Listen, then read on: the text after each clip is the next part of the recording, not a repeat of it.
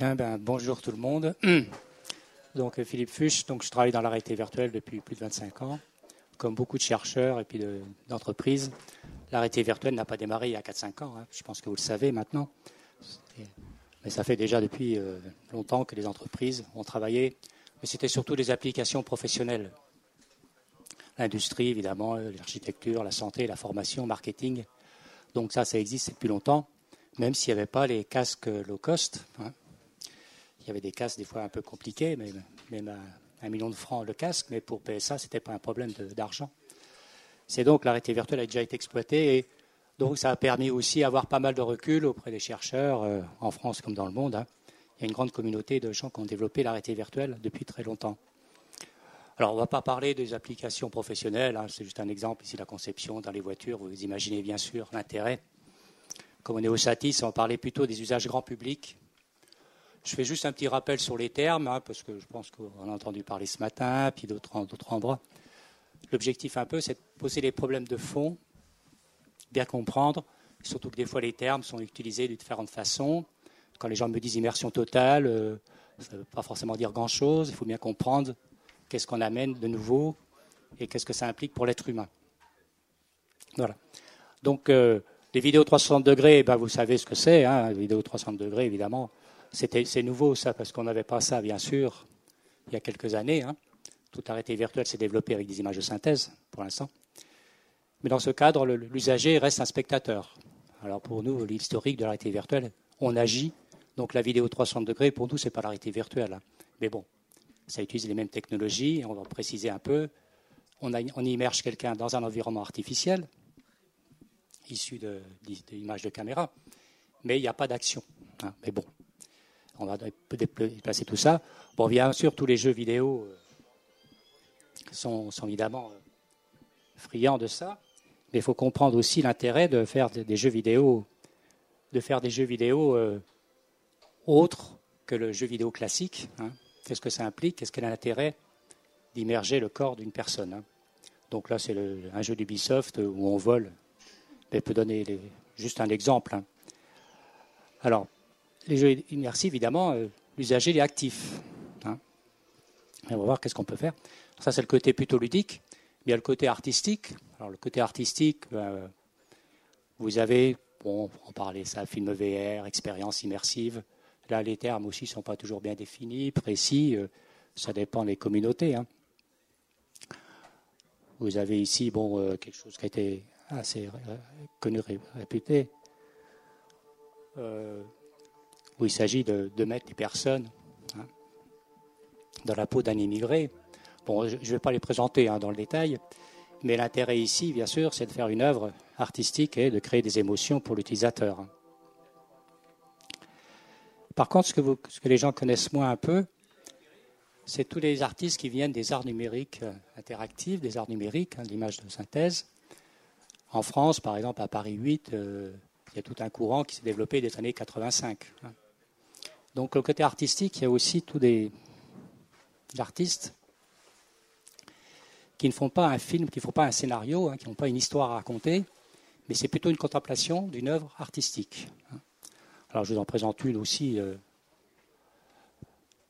qui est faite par Julie Guess, hein, où la personne, ben, bien sûr, ici, va être immergée, bon, on ne va pas expliquer dans le détail, mais elle se trouve dans un monde artificiel, euh, une topologie euh, très particulière, et elle interagit avec des lumières, avec un monde euh, un peu euh, surréaliste. Hein.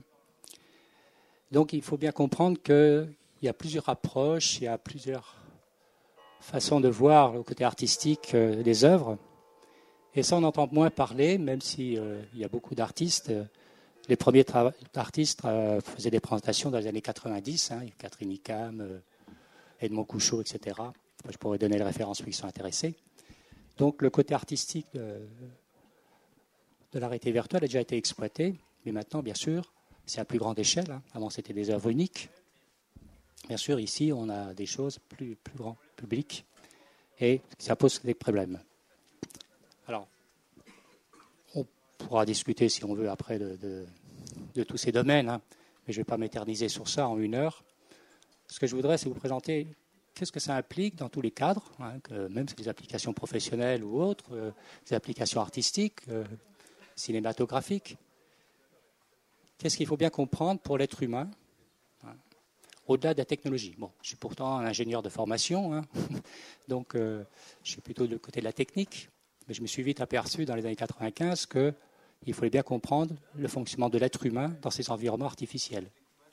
Ça, c'est mon discours euh, indiscutable. Si vous voulez faire travailler dans le domaine de la réalité virtuelle, la réalité augmentée, hein, etc., il faut bien comprendre comment fonctionne l'être humain. Et on n'a pas la, connaissance euh, à la base. Moi-même, je ne l'avais pas. Hein.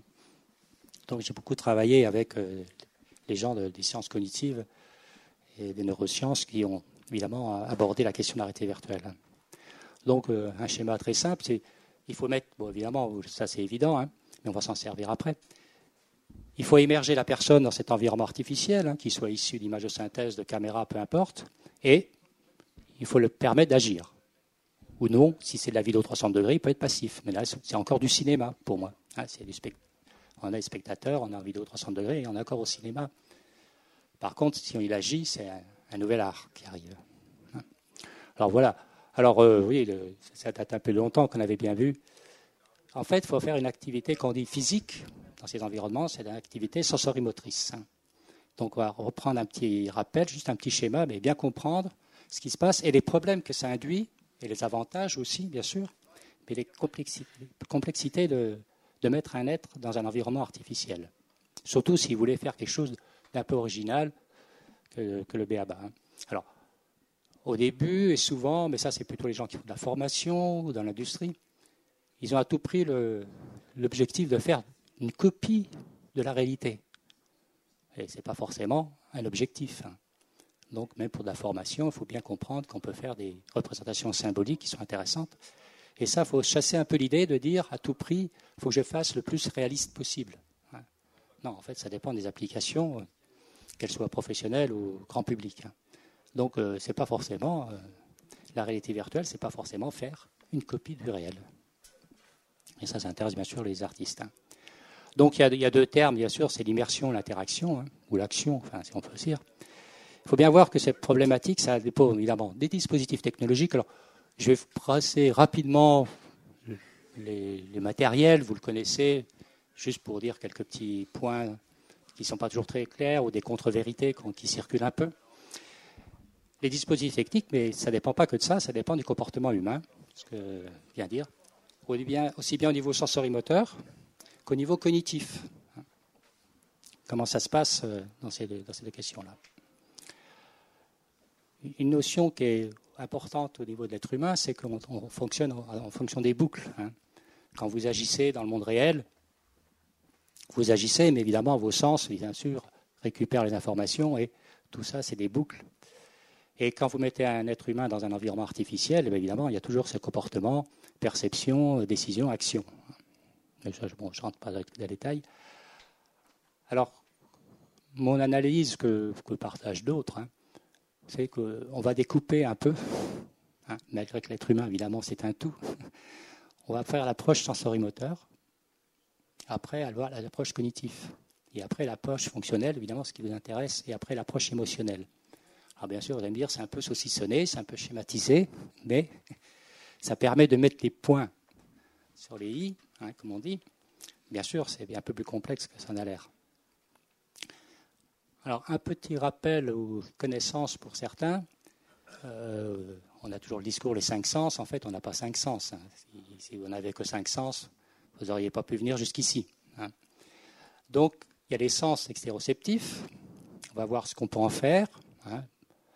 Et il y a les sens proprioceptifs, c'est-à-dire la compréhension de son corps, sa position de son corps et le déplacement de son corps dans un environnement artificiel. Je simplifie, pour les, en fait, on pourrait dire proprioception, kinesthésie. Bon, pour une question de vocabulaire, je parle de proprioception. Donc, proprioception, c'est le corps immergé, comment ça intervient sur ces récepteurs. Et là, vous avez un schéma qui est, important à mes yeux. Euh, vous pouvez prendre des, les slides seront téléchargeables après. Hein vous me les demanderez, mais normalement, je pense qu'ils vont les mettre sur, euh, sur le site ou vous me le demanderez. Donc, euh, évidemment, les sens extéroceptifs, extéroception. Euh, alors, vous avez vu que je n'ai pas mis euh, l'odorat et le goût, puisque évidemment, c'est des phénomènes chimiques. On en parlera un petit peu après, c'est évidemment particulier. Par contre, il faut bien comprendre le système vestibulaire hein, dans nos oreilles internes qui permet de détecter les accélérations, les, les inclinaisons de la tête. Et la proposition musculaire articulaire qui permet de comprendre les efforts qu'on reçoit sur les, sur les muscles, évidemment la position des, membres de son corps. Hein, je, dis ça en simplifié. Alors, il y, a, un siècle, à peu près d'un siècle, au niveau historique, on, séparait les deux totalement. Et en fait, c'est un briquet. Et c'est ça la complexité. mais l'avantage aussi, on verra. C'est évidemment la vision, le système visuel ne, sert pas qu'à voir. Le système visuel sert à vous positionner dans l'espace. Quand vous vous déplacez dans l'espace, les flux optiques en vision périphérique permettent de détecter le déplacement. C'est ce qu'on va utiliser en réalité virtuelle. De même, l'audition 3D, hein, l'audition spatiale, permet de se positionner dans l'espace. Donc, ce n'est pas seulement qu'une source d'information auditive. Donc, sans rentrer trop dans les détails, il faut voir que ce n'est pas aussi simple que ça en a l'air, et on ne peut pas dire je vais mettre une interface technologique en face de tel sens. Même si on pense pour la vision. Bien sûr, la vision, on va mettre un écran, euh, un casque, etc. Mais il faut bien comprendre que la vision sert aussi à se positionner dans l'espace qu'il soit réel ou qu'il soit artificiel. Alors, et une chose qui est aussi importante à comprendre, c'est que c'est la vision qui est prépondérante. Et c'est ce qu'on utilise, bien sûr, dans la réalité virtuelle. Donc, c'est le sens prioritaire, primordial, et les autres s'ajoutent à ce sens. Le cerveau, il doit rendre cohérent les stimuli sensoriels qu'il reçoit. Et en fonction de ses actions, il doit avoir un système cohérent. Et si vous faites d'un usage un peu quelconque, ben, le cerveau ne va pas rendre cohérent tout ce qu'il reçoit dans le monde artificiel que vous avez créé. Et c'est là que ça pose problème, et c'est là que vous allez, la personne va avoir des nausées, va avoir évidemment un rejet, parce que son cerveau n'arrive pas à rendre cohérent tout ce qu'il perçoit, aussi bien les sens extéroceptifs, donc qui permettent de comprendre l'environnement extérieur, et les sens proprioceptifs qui permettent de comprendre comment son corps est situé dans cet environnement, s'il se déplace, s'il est fixe, s'il est en équilibre, s'il est stabilisé ou pas. On, reprendra après sur des exemples plus en détail et puis poser plus en détail les problèmes en fonction des sens. Hein. Alors, pour parler de, termes, j'ai introduit le terme d'interface comportementale parce qu'on utilisait le comportement de l'être humain, hein, mais de façon pas forcément naturelle. Alors, les interfaces sensorielles, ben, vous les avez. Euh, on va reparler un peu plus des casques, mais on a aussi du tactile et on a aussi des simulations de mouvement. Alors le tactile, il n'y a pas de mystère. Hein. Si on veut faire du tactile, du toucher, bah, il faut porter l'interface. Donc c'est là les contraintes, hein, les limites du dispositif. Au niveau des interfaces visuelles, il y a souvent l'idée pour vous que l'arrêté virtuel, c'est avec un casque. Alors si c'est dans 90% des cas, l'usage de la réalité virtuelle, c'est avec un casque, ce n'est pas forcément avec un casque. Et on a fait pas mal d'applications, nous, en, en formation, en marketing ou dans la conception, on n'utilisait pas un casque. Hein. Soit vous mettez évidemment des écrans tout près des yeux, ça permet d'immerger l'utilisateur, soit vous mettez euh, dans un cave, vous avez une image en couleur, vous avez une cave de PSA, où évidemment c'est un coût bien plus important, mais bien sûr, il n'y a aucune comparaison de qualité d'image. Vous savez que les casques actuels, et là pendant 10 ans, 20 ans, vont avoir une qualité d'image qui évidemment est, vraiment faible. Hein. Euh, c'est une contrainte, on n'y peut rien. Hein. Bon, il y en a qui hochent la tête, c'est déjà pas mal, oui. Ça dépend de ce qu'on va faire. Hein. Mais si vous êtes dans l'industrie et que vous voulez voir la, future voiture et, juger la qualité esthétique, bah, il faut des images comme au cinéma. Parce que vous n'avez pas ça dans un casque. Alors bien sûr, ça coûte peut-être un million d'euros ou deux millions d'euros, mais ce n'est pas un problème pour les industries. Par contre, pour de la formation, comme ici vous avez une formation pour un système d'agriculture, pour un tracteur, etc., on n'a pas forcément besoin d'un casque. Si la personne regarde toujours dans la même direction, hein, on n'a pas besoin de mettre un casque. Et là, je vois des fois des, exemples où les gens veulent à tout prix mettre un casque pour dire je fais de l'arrêté virtuelle, où un écran serait suffisant. On pourra en discuter, si vous n'êtes pas d'accord sur cette question-là. Alors, les interfaces de simulation de mouvement, vous avez des gros systèmes, là, évidemment, euh, quand on veut évidemment faire les mouvements d'une voiture sur une route, euh, évidemment, ces systèmes-là, ça coûte quelques millions d'euros. C'est aussi toujours à PSA, un simulateur de transport. Hein, c'est vieux comme le monde, ça. Hein. ça fait 20 ans, 30 ans qu'on fait ça. Bien sûr, c'est des coûts. Ce qui est important pour vous de savoir, c'est que toutes les règles qui ont été testées sur le comportement de l'être humain dans les simulateurs de transport, on peut les appliquer dans la réalité virtuelle. On en parlera tout à l'heure. Par contre, vous avez des choses plus modestes. Hein. Euh, bon, là, c'est évidemment, euh, on veut faire voler. Vous avez, bon, vous faites, la personne évidemment ne se déplace pas en translation, elle se déplace seulement en inclinaison, en rotation. Donc vous connaissez tout ce système-là, je passe. Donc on a des simulations de mouvement. Sur le son, je passe, évidemment, ce n'est pas moi mon spécialiste. Hein. Donc, euh, évidemment, soit on met des écouteurs, soit on met des haut-parleurs autour, ça, c'est etc. Par contre, les interfaces olfactives, il y a bien sûr un problème. Hein. Ce n'est plus un phénomène physique, c'est un phénomène chimique. Donc, il n'y a pas de mystère. On ne peut pas numériser et simuler les odeurs. Hein. Donc, vous êtes obligé d'apporter l'odeur. Alors, il y a des gens qui disent Ah, ben demain, j'ai dit demain, mais non, ces interfaces-là, elles datent de 20 ans. Donc les interfaces olfactives, il n'y a pas de recherche de développement technologique à faire. Alors maintenant, ça c'était des systèmes, mais maintenant vous avez ça sur des casques. Hein. Vous pouvez faire des, mettre des odeurs. La seule contrainte, c'est que vous êtes obligé d'amener l'odeur. Donc vous ne pouvez plus faire en virtuel euh, varier, faire varier les odeurs. Donc euh, bien comprendre la cause de, ce problème-là, parce que des fois on voit des contre-vérités, on dit oh, bah, demain on arrivera à faire des interfaces olfactives. On les a, déjà fait, hein. il suffit d'envoyer les odeurs au nez de la personne. Alors soit c'est la personne porte, porte, le dispositif, soit il est dans la salle où il a lieu l'expérience. Mais la contrainte qui est énorme, c'est évidemment qu'il faut avoir le, stock d'odeurs si vous avez plusieurs odeurs à, utiliser. Ce qui fait que depuis 25 ans, euh, les applications avec les odeurs, il y en a 1% ou 2%. Bon, là, le côté artistique, peut-être les gens voudront faire un peu plus, euh, mais ça restera toujours une contrainte. Les interfaces motrices pour agir, bah, vous connaissez évidemment toutes les manettes. On a travaillé sur les gants, les gants à retour d'effort pour mesurer les mouvements des, doigts. Il y a des dispositifs des gants, mais c'est évidemment contraignant.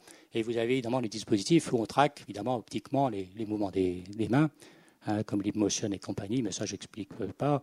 Après, évidemment, on peut équiper tout le, le corps d'une personne, ça, c'est pas. C'est aussi possible. Quant aux interfaces sensorimotrices, que vous connaissez peut-être moins, parce que c'est plutôt appliqué dans l'industrie et pas encore pas très connu, c'est évidemment qu'on veut appliquer des efforts sur, le, sur la main, sur le bras ou sur les doigts. Ça devient un peu compliqué puisque c'est de la mécanique. Hein. Donc vous avez des systèmes, euh, je vous présente deux systèmes. Alors soit c'est des systèmes à réaction euh, externe, hein. vous avez ici une poignée. Donc ça peut être utilisé pour euh, appliquer des efforts, les couples, sur un outil que tient l'utilisateur qui est en train de se former, par exemple. On utilise ça, par exemple, pour les chirurgiens en endoscopie. Depuis 15-20 euh, ans, il y a des simulateurs pour apprendre à l'endoscopie. Hein, puisque le chirurgien, évidemment, doit ressentir les efforts virtuellement en train d'opérer un patient. Bon, c'est des systèmes, évidemment, bien complexes. Hein. Et si on veut avoir des retours d'efforts sur euh, un dispositif sur les mains, là aussi, c'est encore assez compliqué. Il y a des recherches. Là, c'est les projets du CEA du CEA technologique, ils font des retours d'efforts depuis 20-30 ans avec le nucléaire. Et donc, euh, bien comprendre qu'on aura très peu d'usage ou réservé plutôt à des applications, euh, soit dans des parcs d'attractions, soit avec des moyens importants, mais ce ne sera pas chez soi. Ou alors chez soi, on aura un petit système à retour d'effort, mais modeste. Donc bien comprendre un peu ces, ces questions-là. Alors bien sûr, on peut aussi prendre un objet à la place, un vrai objet réel, et puis ressentir l'objet. Et voilà. Enfin, voilà un peu les. Rapidement, c'est pas cette question-là que je voulais aborder trop, mais euh, de la technologie. C'est plutôt maintenant comment, comment, qu'est-ce qu'on peut en faire, quelles sont les limites. Alors, il y a le côté positif, hein, puisque la vision est prépondérante. Vous le savez, vous l'avez testé partout, vous avez été un casque. Si on change de point de vue, votre corps se déplace dans l'environnement virtuel. Par contre, il ne se déplace pas, évidemment, dans l'environnement réel. Donc, c'est l'exemple classique. c'est un exemple qu'on l'a fait à l'école des mines pour euh, tester les voitures automatiques pour l'usage de tous les jours, enfin peu importe. Bien sûr que la personne ne bouge pas, mais elle a bien l'impression, évidemment, de se déplacer, de conduire sa voiture. Hein, ce n'est pas un, subterfuge, hein. c'est vraiment, comme la vision est prépondérante, la personne est en déplacement dans le monde virtuel. Et donc, ça joue sur son corps, sur sa proprioception. Alors, la question, c'est que vous avez donc une incohérence entre ce que donne le, les systèmes vestibulaires à la personne en lui disant euh, son, cerveau, ben, la tête bouge pas, et par contre, visuellement, il voit son déplacement. Donc toutes ces questions-là ont, été traitées euh, de long en large depuis, euh, je vous dis, les, débuts des premiers simulateurs de transport. Et donc, il faut connaître les règles. Hein. Alors, on ne va pas toutes les règles les donner directement, mais enfin, on va donner les principales règles pour, évidemment, que le système nerveux central, c'est-à-dire le cerveau, la, moelle épinière, etc., puisse comprendre ce qui se passe et gérer ça correctement en disant que l'objectif, c'est que le cerveau doit rendre cohérent ce que vous avez proposé à, l'être humain. Et si c'est bien fait, alors on verra après dans le détail, hein, si c'est bien fait, ça doit être transparent pour l'usager. Ça doit être inconscient. Alors vous me direz, la première fois qu'il utilise une manette, euh, qu'il met un casque, évidemment, il peut être un peu perturbé, parce qu'il ne connaît pas cet environnement artificiel. Tout le monde, la première fois, euh, moi comme, comme vous autres, la première fois qu'on est arrivé dans un environnement artificiel, puis qu'on pouvait se déplacer ou agir, on est un peu surpris. Mais ça doit devenir transparent très rapidement. C'est comme maintenant euh, dans le monde réel, depuis ce matin, hein, vous vous êtes déplacé, vous avez discuté, vous avez manipulé des objets, vous n'en êtes jamais occupé hein, de, l'aspect sensorimoteur. Évidemment, c'était transparent pour vous. Donc, un système doit bien, quand le rétiver de colloïdoïde est réussi, c'est évidemment, tout ça disparaît. évidemment, l'objectif, évidemment, de, pour l'usager, d'appliquer, d'utiliser le dispositif pour ce qu'il en est, pour sa finalité. Alors, on verra après plus en détail ces, difficultés. Mais avant, je parler de l'aspect cognitif.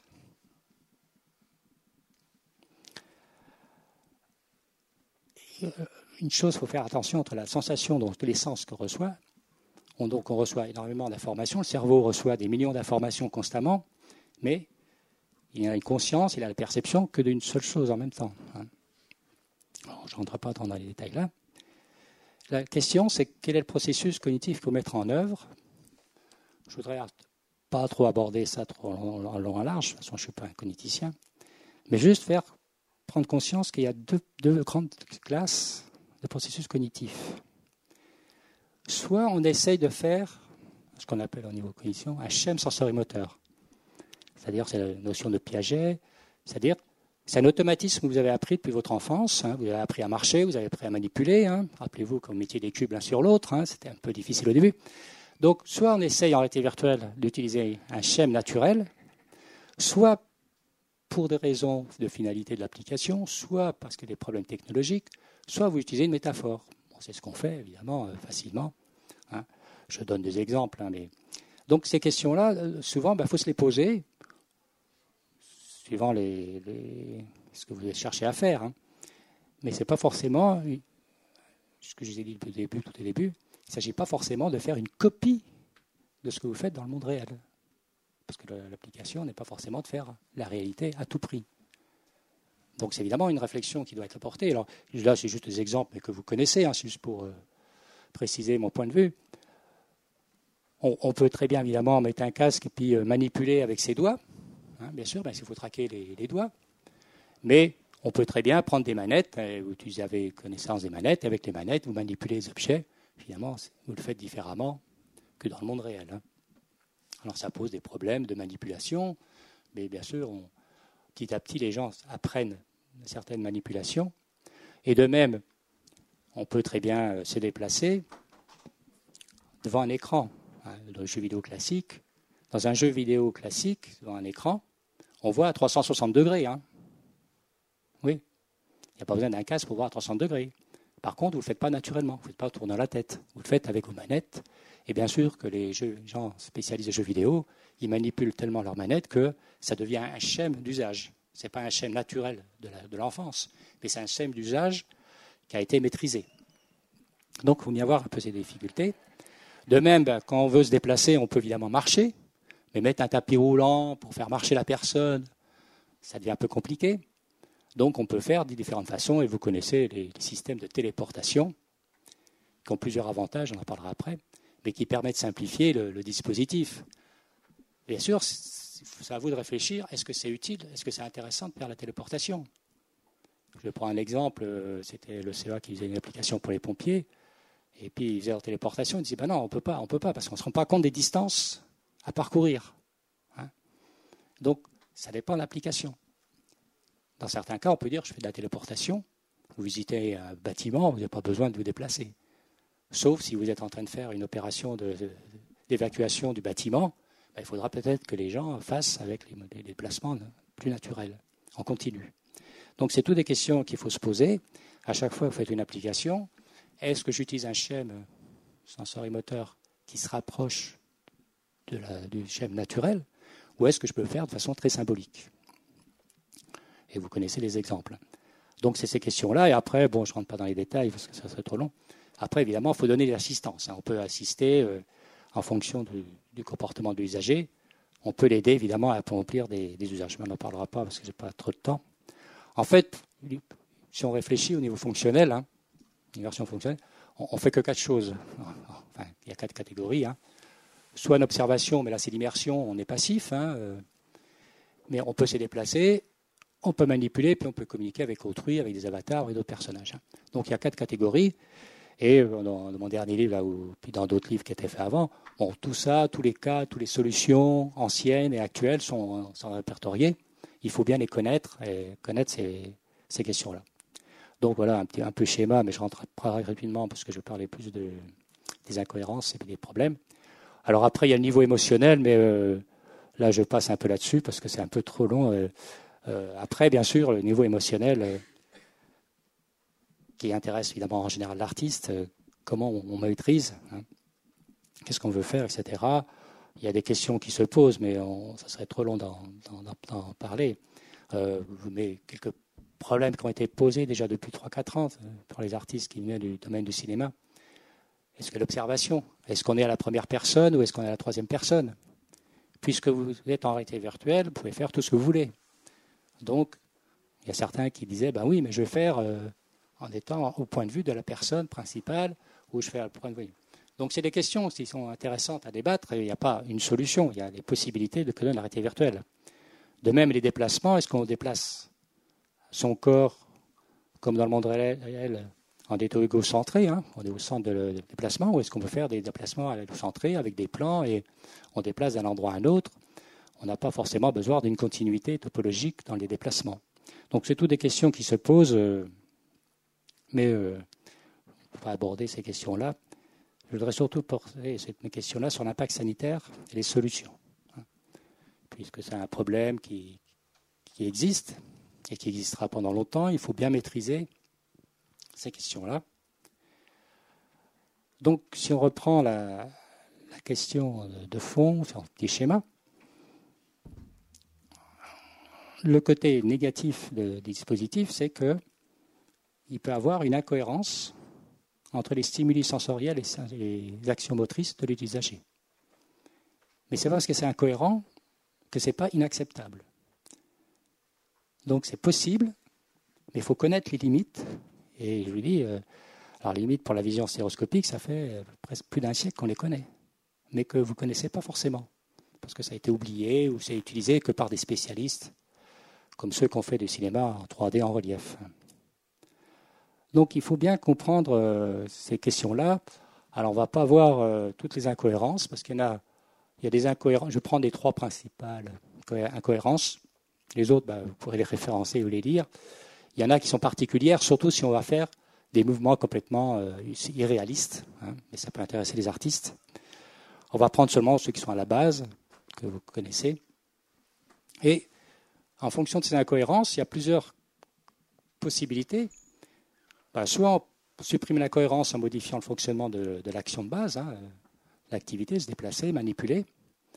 Soit on supprime l'incohérence en modifiant le fonctionnement de l'interface, on prendra des exemples. Soit on l'atténue. On peut atténuer, et là, c'est la question qui se pose, qu'on n'abordera pas, c'est un peu plus compliqué, c'est est-ce que l'usager peut s'adapter? Et vous savez sûrement qu'il y a des gens qui s'adaptent mieux que d'autres et euh, certaines s'adaptent moins. Et ça, c'est encore un problème très ouvert. Hein.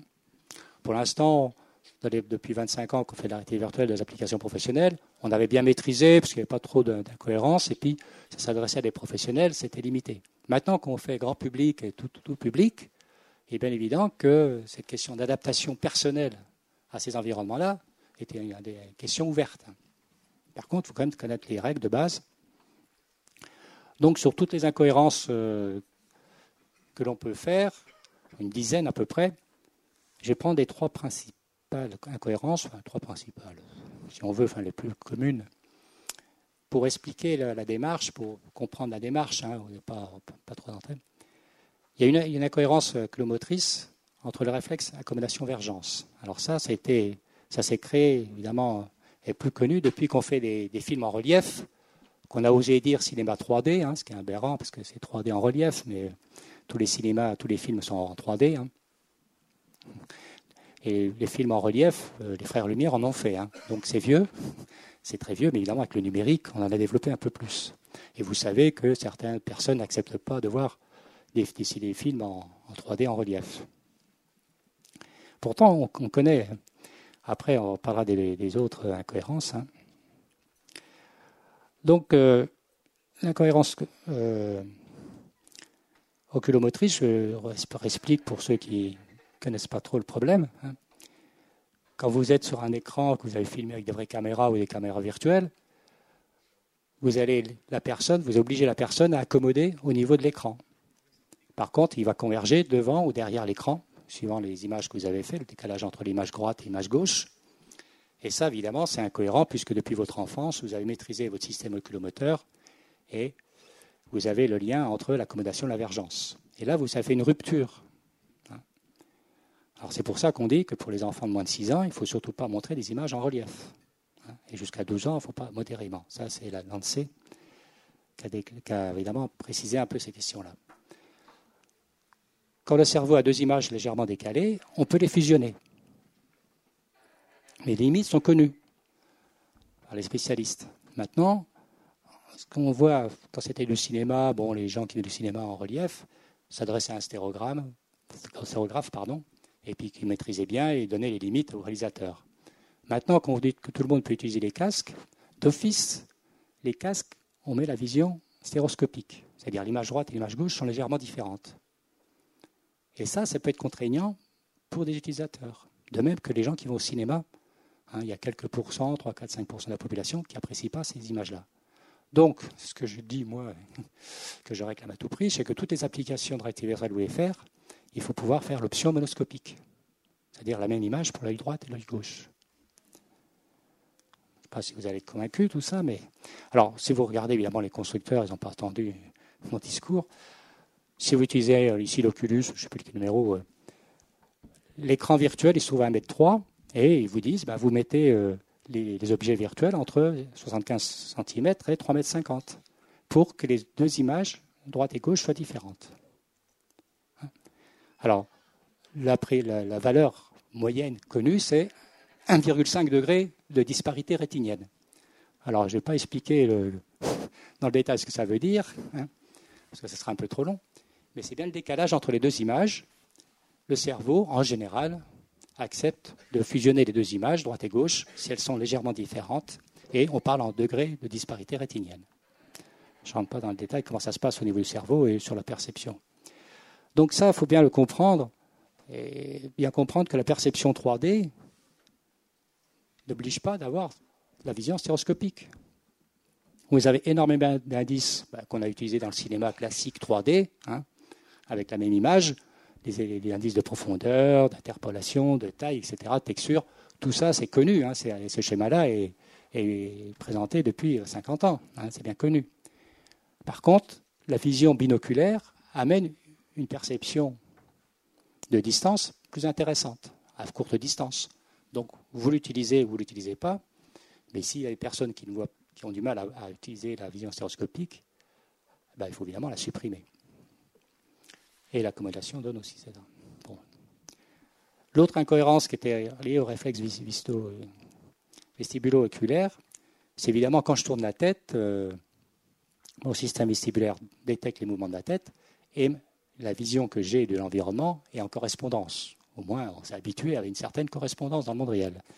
Alors ça, c'était une question euh, qui a été traitée depuis longtemps, mais on avait du mal encore dernièrement à faire que le dispositif fonctionne sans trop rendre les gens malades.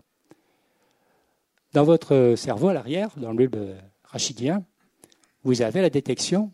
Donc c'est un réflexe, hein, bien sûr, euh, quand vous tournez la tête ou quand vous regardez, si je regarde un point fixe et je tourne la tête, évidemment je tourne la tête, si je regarde toujours mon doigt, les yeux tournent dans l'autre sens. Bon, tout ça c'est inconscient, mais il faut savoir que la boucle dans votre cerveau se fait en 20 millisecondes, l'ordre de grandeur. Donc on a eu du mal, sauf avec des gros moyens, mais de rendre des, casques avec un temps de latence, on appelle ça temps de latence ou le temps de réponse, à 20 millisecondes.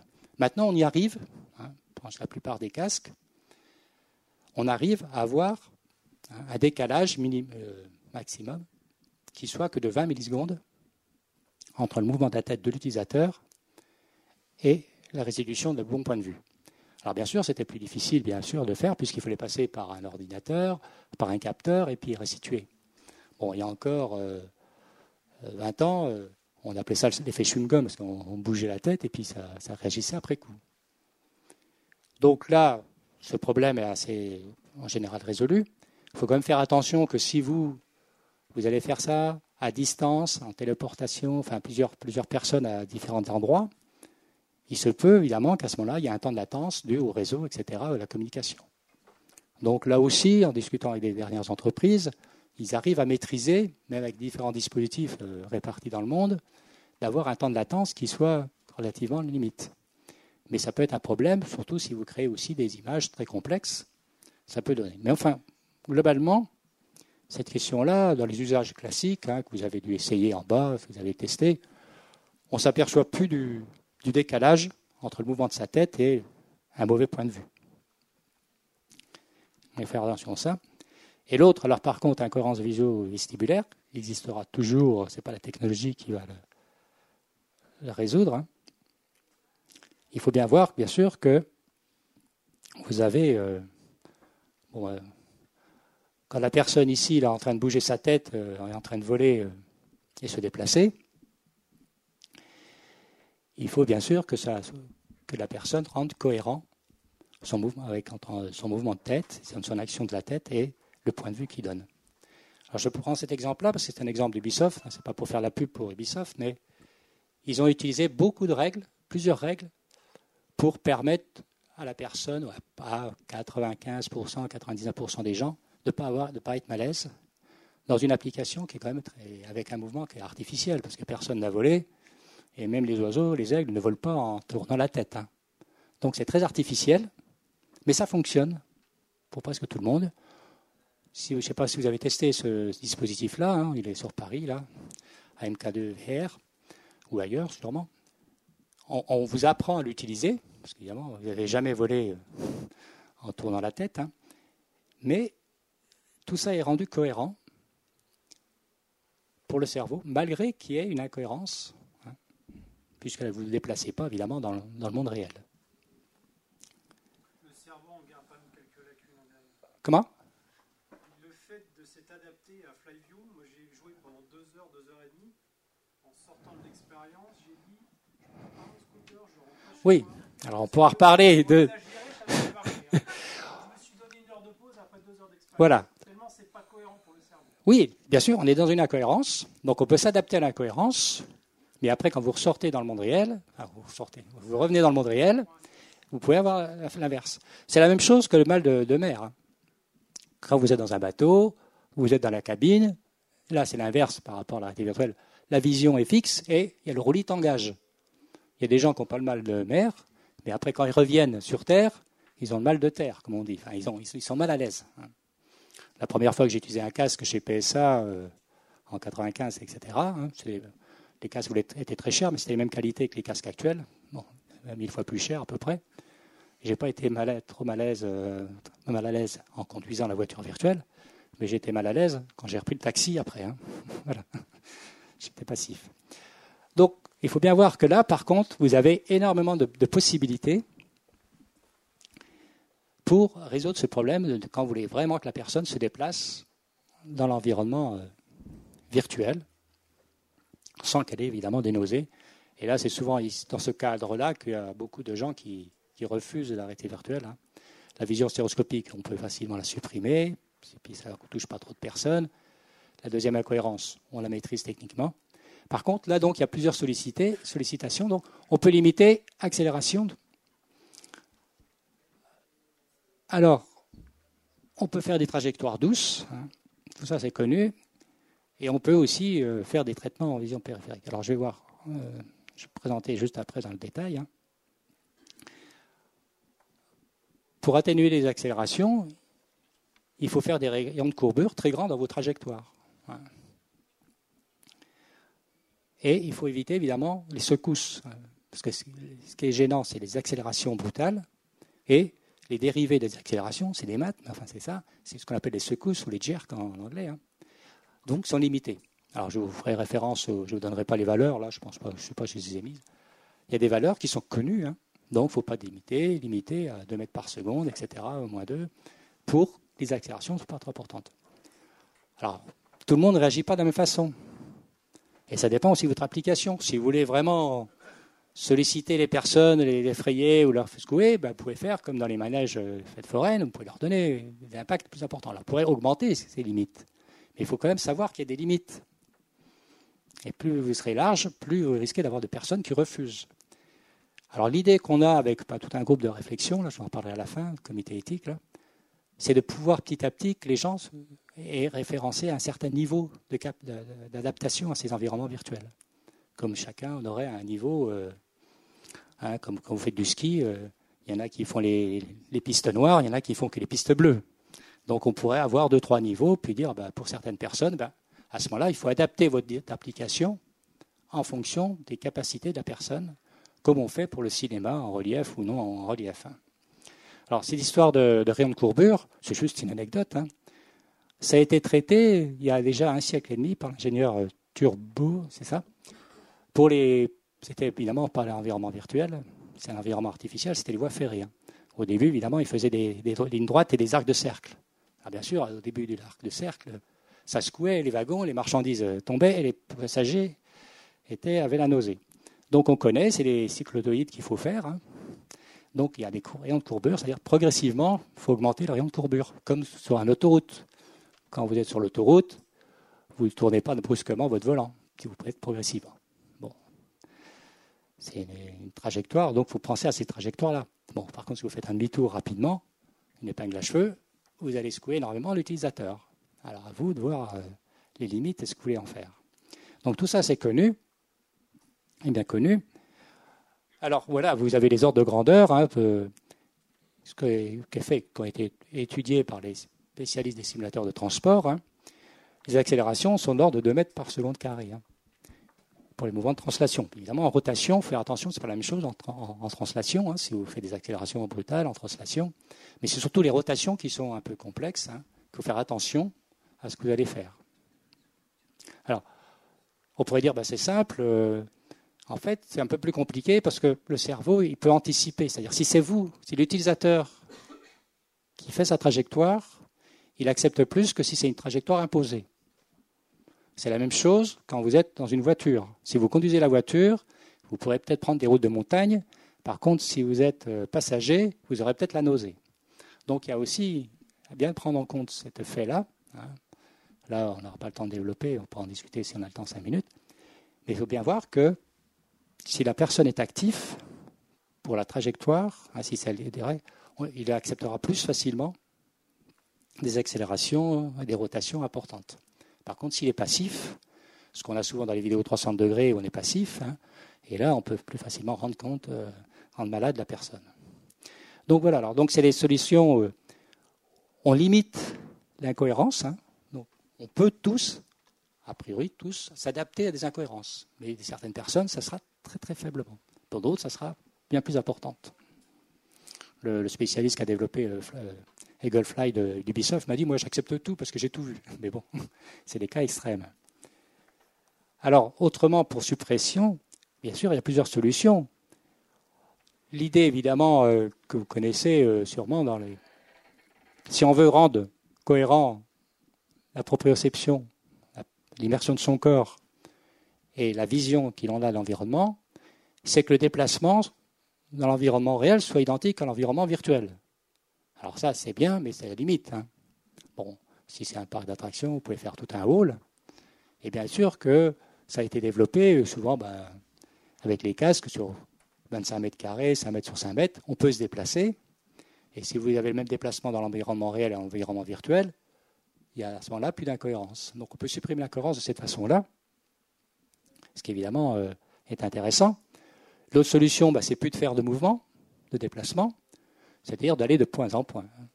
Donc bien sûr, l'avantage inconvénient, mais pour les incohérences, finalement, l'avantage, c'est que évidemment les personnes seront moins malaises, puisque vous passerez d'un endroit à un autre et il n'y a plus de mouvement euh, continu.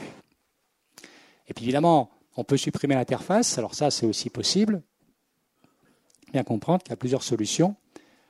Alors, au lieu de mettre un casque, vous pouvez seulement mettre un écran. C'est ce que le jeu vidéo classique. Certains n'ont pas compris pourquoi dans un jeu vidéo euh, classique devant un écran, les gens n'avaient pas de nausée, puis dès qu'ils mettaient un casque, ils avaient la nausée, même avec le même jeu vidéo, enfin les mêmes mouvements. Ce qu'il faut bien comprendre, c'est que l'observateur, quand il regarde l'écran, inconsciemment, inconsciemment, il regarde que l'écran, il est en train de faire son jeu, mais la vision périphérique est exploitée, même si c'est une vision qui est floue ou pas nette. Et donc, ça permet à la personne ne pas avoir d'incohérence, parce qu'en fait, la personne, dans ces cas-là, ce que j'appelle ça, moi j'appelle ça immersion extéroceptive, c'est-à-dire immersion visuelle à distance. On voit la scène, au niveau cognitif, on est immergé totalement, hein, on est dans le jeu, mais le corps n'y est pas. C'est un peu simplifié ce que je dis, mais le corps n'y est pas. Et donc, le corps est fixe dans cet environnement virtuel qu'on observe. Par contre, si vous mettez un casque, il n'y a plus de référence au monde, au monde réel. Et là, vous avez évidemment difficulté. Sauf, alors Ubisoft, par exemple, ou d'autres, on a fait des exemples où on met des, remet des références du monde réel. On peut évidemment facilement mettre des références du monde réel.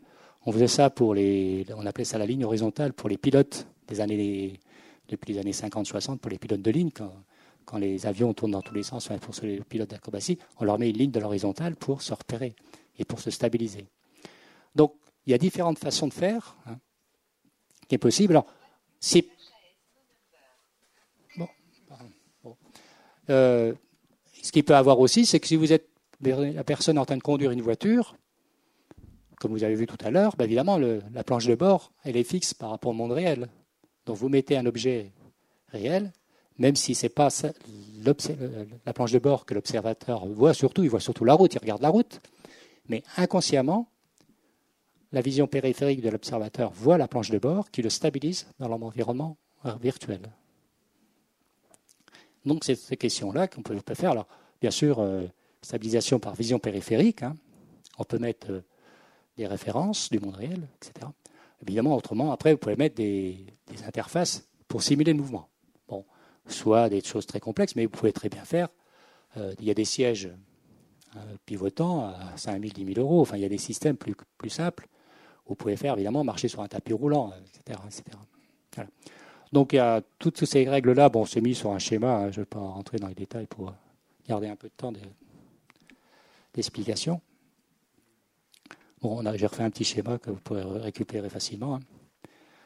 Alors, il peut avoir aussi des, observations visuelles non naturelles. Alors ça, je ne vais pas rentrer dans les détails pour pas donner le temps des questions. Hein. Mais voilà, ce que j'ai dit, que j'aurais dit encore, on, ne cherche pas forcément à faire une copie du monde réel dans le monde virtuel, aussi bien au niveau de l'action sensorimotrice que, de l'application. Hein. Donc on peut faire des activités euh, totalement sensorimotrices. Il n'y a pas que voler, on peut faire des choses totalement aberrante. On peut se déplacer en se voyant se déplacer, etc. Enfin, vous connaissez les exemples, vous en avez vu sûrement. Mais dans tous les cas, il faut bien prendre en compte le fait est-ce que la personne va rendre tout ça cohérent? Et la question euh, d'adaptation de chaque personne, alors ça c'est une question ouverte, hein, comme j'ai dit tout à l'heure. Est-ce que ça dépend de l'âge? Est-ce que ça dépend de, euh, de, caractéristiques techniques Est-ce que ça répond? Alors on peut faire plus ou moins aussi euh, en fonction du temps, etc. Euh, c'est des questions qui se posaient. Ces questions-là se posaient déjà depuis trop longtemps. Pour terminer, dire que la réalité virtuelle, c'est un grand défi anthropo-technico-économique. Évidemment, il faut comprendre l'être humain dans ces environnements-là. Il faut que la technologie puisse répondre à, d'autres applications. Puis évidemment, il faut voir si au niveau économique, ça fonctionne. Mais souvent, c'est tout est lié. Hein. Ce n'est pas des choses bien séparées. Hein. Je ne passe pas sur de tout. Là. Alors, ce qui vient de sortir euh, dernièrement, et qui évidemment vous pouvez télécharger, je fais partie d'un comité éthique qui a été euh, mis en place par VR Connexion. VR Connexion, c'est un GIE d'entreprise dans la virtuelle, si vous ne connaissez pas. Et donc, on a travaillé pendant une année pour préciser un peu les recommandations d'usage de la réalité virtuelle. Alors, les premières parties, évidemment, les effets négatifs dus aux incohérences sensorimotrices, puis les effets négatifs dus aux interfaçages fonctionnels inadaptés aux chaînes sensorimoteurs naturelles. Bon, c'est les parties, c'est ce que je viens de vous expliquer un peu. Hein. Évidemment, il y a d'autres parties qu'on n'a pas le temps de développer, mais par en fonction du contenu, hein, surtout si on s'adresse à la formation, qu'est-ce contenu, comment on doit amener le contenu, etc évidemment les, effets, l'état psychologique et cognitif de la personne dans ces environnements, surtout pour faire de la formation ou faire des applications professionnelles ou grand usage, voilà, etc. Et puis les modalités pratiques de fonctionnement. Donc là, c'est une, charte de recommandation qui vient de sortir euh, il y a une semaine, hein, donc c'est tout, frais, tout récent. C'est une première version. Et bien évidemment que vous pouvez la télécharger, vous en inspirer, et puis évidemment euh, rediscuter, euh, parce c'est un travail collectif qui devrait pouvoir se, donner des fruits complémentaires. La, suite du comité éthique, justement, c'est est-ce qu'on peut donner des profils d'usagers hein, euh, L'usager qui est capable de faire tout en réalité virtuelle, tout avec des systèmes très incohérents ou d'autres, etc. Est-ce qu'on peut mesurer par des façons simples Nous, on a fait depuis, euh, ça fait 20 ans, 25 ans, on travaille sur la vision en relief. Les gens qui venaient nous voir faire des tests, on, avait des mesures précises avec des, des choses très simples à faire pour savoir si la personne voit bien en relief, etc. Bon, là, c'est un peu plus large, mais c'est peut-être des tests à faire ou voir pour dire, bah, telle personne, il va falloir euh, doser, diminuer les, incohérences, surtout visio-vestibulaires, parce que la personne n'acceptera pas ces applications-là. Alors, pour approfondir, bah, euh, j'ai fait plusieurs livres, j'étais directeur d'un ouvrage collectif avec 100 auteurs sur le traité de la réalité mais il est un peu dépassé parce qu'il date de 2001 à 2009. Il y avait 101 auteurs. J'en ai fait un sur les casques. Alors, le problème des casques, ça, marche. Par contre, euh, comme il est 2016, les derniers casques ne sont pas évidemment présentés. Hein. Mais bon, c'est les problèmes de fond. Et puis surtout, j'ai fait mon dernier livre, là, qui a une synthèse un peu du traité d'art virtuelle. Une synthèse à ma façon, hein, c'est discutable, mais qui permet de reprendre sous ces questions-là, en développant un peu plus la question de cognition, de la perception, tout ce qui est conscient et inconscient. Hein. Bien comprendre que les gens ils, ont conscience de quelque chose, mais qu'est-ce qui est inconscient, comment ça fonctionne, etc. Puis il y a toute une partie un peu sur les applications, les différents domaines d'application, euh, ce qui a été déjà développé depuis un petit moment euh, sur des questions-là. Voilà, voilà. Il nous reste un petit 10 minutes, un quart d'heure ou un peu plus pour euh, avoir des questions. J'étais peut-être un peu rapide, mais vous savez au moins dans la charte de recommandation d'usage un peu cette question-là qui ont été précisées. Si vous avez des questions, il y a des micros.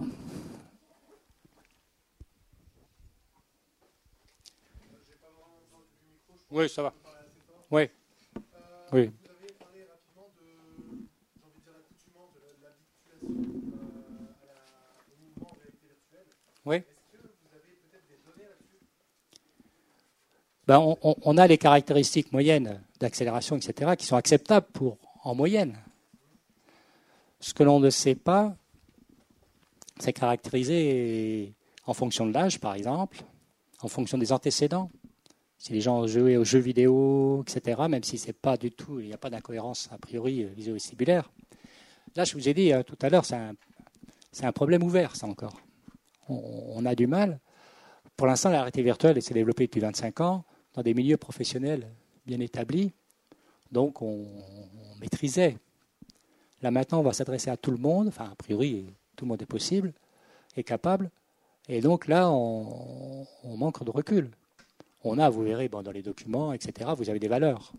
Donc je crois qu'il faut surtout partir, nous, ce qu'on fait en vision stéréoscopique, on part des valeurs connues, et après, suivant l'application, suivant les, circonstances, on, agit en fonction des personnes. Mais ce qu'il faut bien comprendre aussi, c'est que l'incohérence, n'est pas forcément lieu tout le temps. C'est comme la vision pour le film en, relief, les stéréographes, Ils, appellent ça un budget, c'est-à-dire ils, mettent, ils mettent du relief, mais ils n'en mettent pas trop. Hein. il faut en mettre suffisamment, pas trop. Mais on n'a pas, on ne peut pas caractériser pour chaque personne, pour l'instant, euh, ses capacités. Oui, alors c'est ça. Enfin, sauf que là, c'est pas cognitif, c'est l'aspect sensorimoteur. Hein. L'aspect vraiment sensorimoteur de, de la personne qui, qui, qui, à la base est, est sollicité d'une façon artificielle. Oui même, ordre de considération, comment ça se passe euh, en termes de relations aux éditeurs dans la validation, je sais peut-être pas votre domaine, euh, des produits qui seront commercialisés, notamment vis-à-vis des plus jeunes? Aujourd'hui, euh, on est maintenant à quelques premières années d'exploitation de mon titre de En public, oui.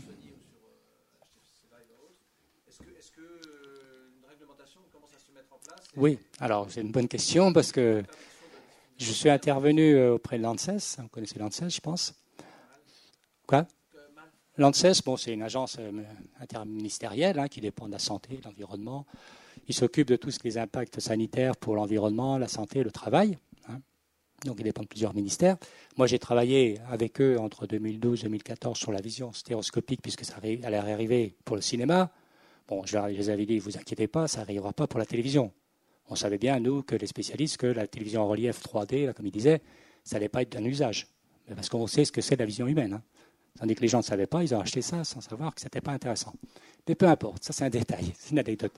Donc, en 2015, quand j'ai vu que ça arrivait pour le grand public, j'ai prévu moi-même, je peux le dire sans être flatteur, c'est moi qui ai lancé l'ANSES, je lui ai dit, il faut aborder cette question-là. L'ANSES a tellement de sollicitations, le temps qu'ils mettent en route, ils ont mis, vous pouvez regarder sur l'ANSES, réalité virtuelle, vous tapez ANSES réalité virtuelle, vous allez tomber, depuis 2018, il y a un comité d'une quinzaine de spécialistes, et il y a un rapport qui va sortir en 2020, si tout va bien, plutôt fin 2020. Donc, indépendamment, parallèlement à la charte qui est faite par un comité, mais qui est un comité de personnes, l'ANSES euh, s'est abordé cette question-là. Et donc, euh, pour l'instant, j'étais auditionné comme d'autres, de toute façon, j'avais sollicité cette, commission. Donc, il faut attendre pour l'instant. Donc, pour l'instant, bah, il faut être prudent. Alors, tous les gens me posent la question, comme vous voyez bien, je suis spécialiste. Ah, mais, qu'est-ce qu'on peut faire officieusement? Je dis rien. Vous suivez ce que les, moi, les euh, des constructeurs, donc c'est interdit à moins de 13 ans. Point barre. Si vous faites en dessous, vous prenez des risques sanitaires. Mais qu'est-ce qui se passera plus tard? Attendons la réponse en 2020. Parce que c'est complexe. Autant la vision stéroscopique, ça fait un, siècle, enfin au moins qu'on connaît euh, les règles de base. Là, c'est plus compliqué. Vous voyez bien, on voit bien, on peut faire plein de choses. Hein. Et encore, pour l'instant, nous qui avons du recul, euh, ce qu'on voit, ce qu'on fait les artistes, etc., sinon ils font des choses encore assez simples. Mais on peut faire des choses totalement artificielles, hein, avec des mouvements totalement euh, irréalistes. Donc, il va falloir être prudent. Et l'ANSES va donner un premier rapport. Sans vous, vous cacher, euh, la responsable m'a dit on ne va pas tout sortir à 10 pas. Alors ils m'ont dit ne dis pas à tout le monde qu'en 2020, on aura la réponse totale. Ça va être très long de, pouvoir apprécier, de dire est-ce qu'un enfant peut faire un peu, euh, etc. Le système visuel d'un enfant évolue jusqu'à 12-13 ans. Et le système, euh, les réflexes postulaux d'équilibre, etc., ça évolue. Beaucoup jusqu'à 6 ans et après un peu plus. Donc, évidemment, si moi j'ai fait mes petits-enfants, ils sont passés, c'est pas 5 minutes, c'est bon. Hein, c'est 5 minutes. Par contre, si c'est en grande échelle, ce que l'on craint surtout, parce que pour l'instant, la réalité virtuelle grand public, c'est plutôt dans les salles d'arcade, dans les lieux publics. Hein. Bon, vous n'y passez pas des heures des jours et des jours entiers. Le risque, mais bon, heureusement, ça ne vient pas vite et ça me faudra du temps, c'est quand les gens vont chercher des œufs et qu'ils auront un usage important. Donc là, il faudra être sûrement très prudent. Mais bon, je ne suis pas médecin et ce n'est pas moi l'ANSES. voilà. Mais donc, c'est une question.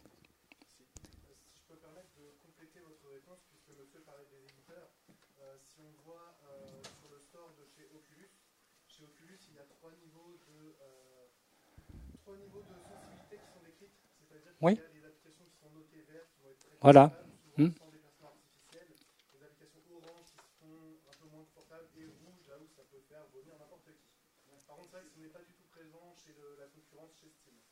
Oui, oui.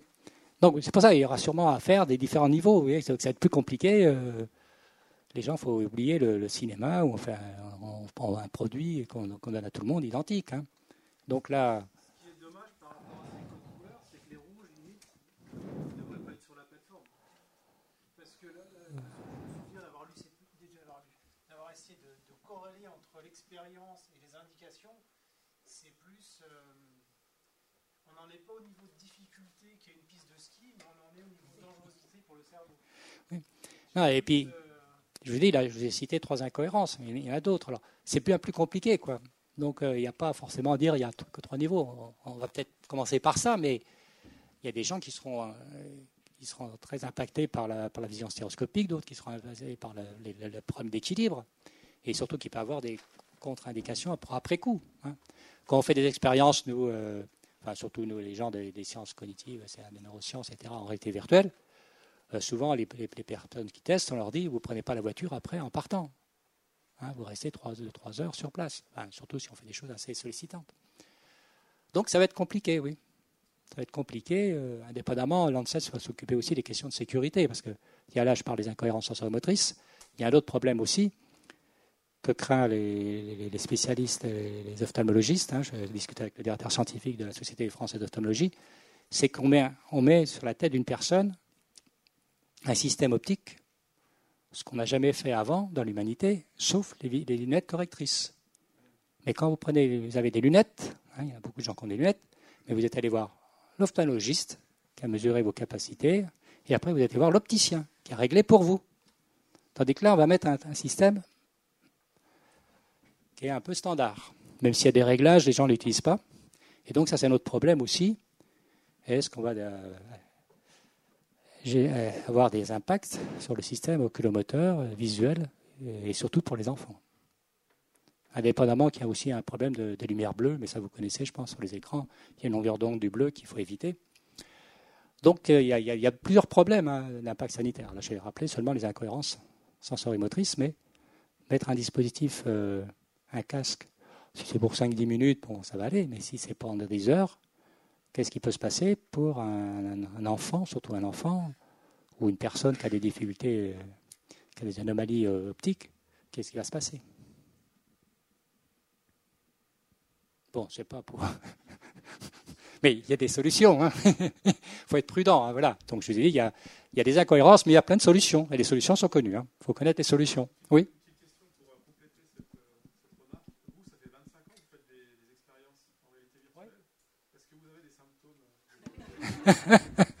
non, non, mais on fait passer les cobayes, nous.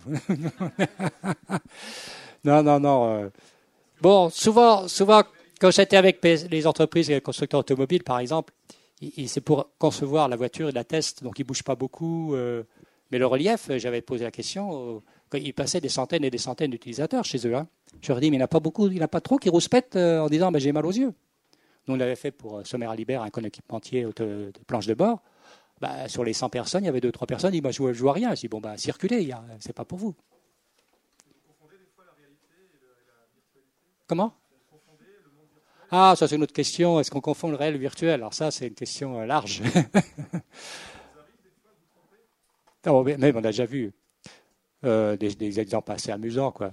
Quand vous avez des gens qui sont dans un quai, ou même avec un casque, mais sont avec un quai, et puis qu'ils ont, ils ont, ils ont une manette, et puis après, on leur dit à la fin, bon, bah, c'est fini, ils posent la manette sur la table virtuelle, quoi. Alors, euh, évidemment, la, manette tombe par terre, ils sont, ils sont ébahis, quoi.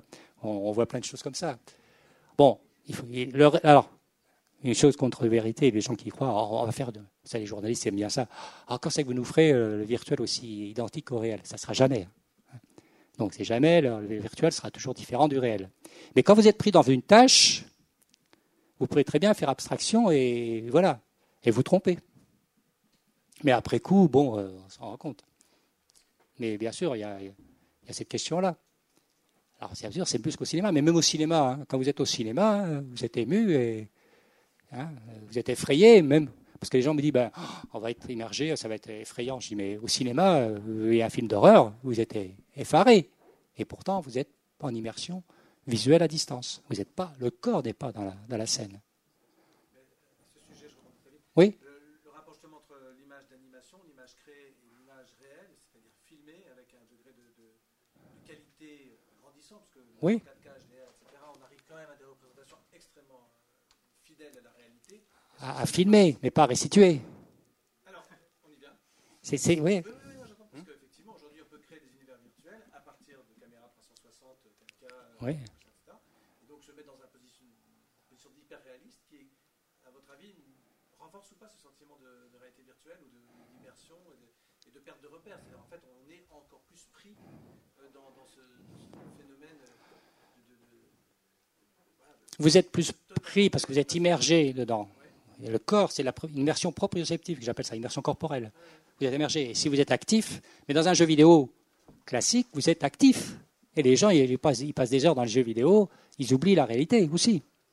le caractère virtuel des images, le caractère des images artificielles des images, pour vous, ne diminue pas le. Que ce soit, que soit d'images filmées ou des images de synthèse. Les deux sont, sont impactantes.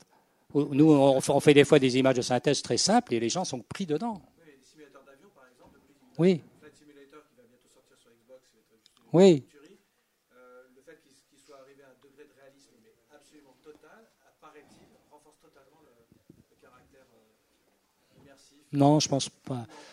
Non, non, non, c'est plutôt l'action. Si vous êtes, vous êtes, vous êtes euh, dans un simulateur, vous êtes en train de faire du vol.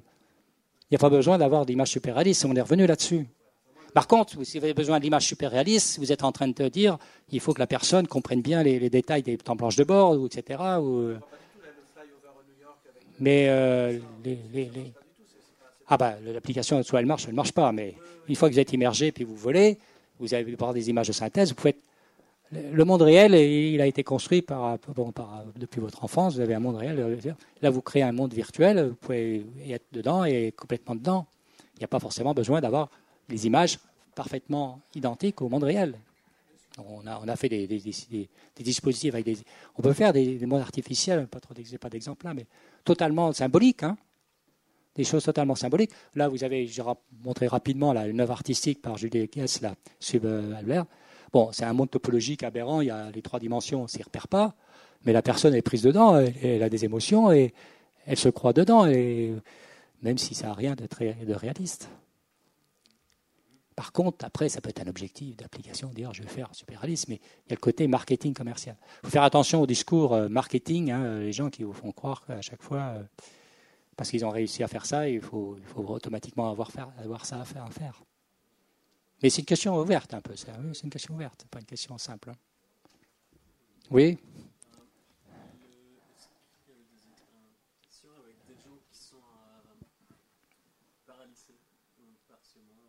paralysés, oui. Est-ce qu'ils sont plus sensibles ou moins sensibles aux incohérences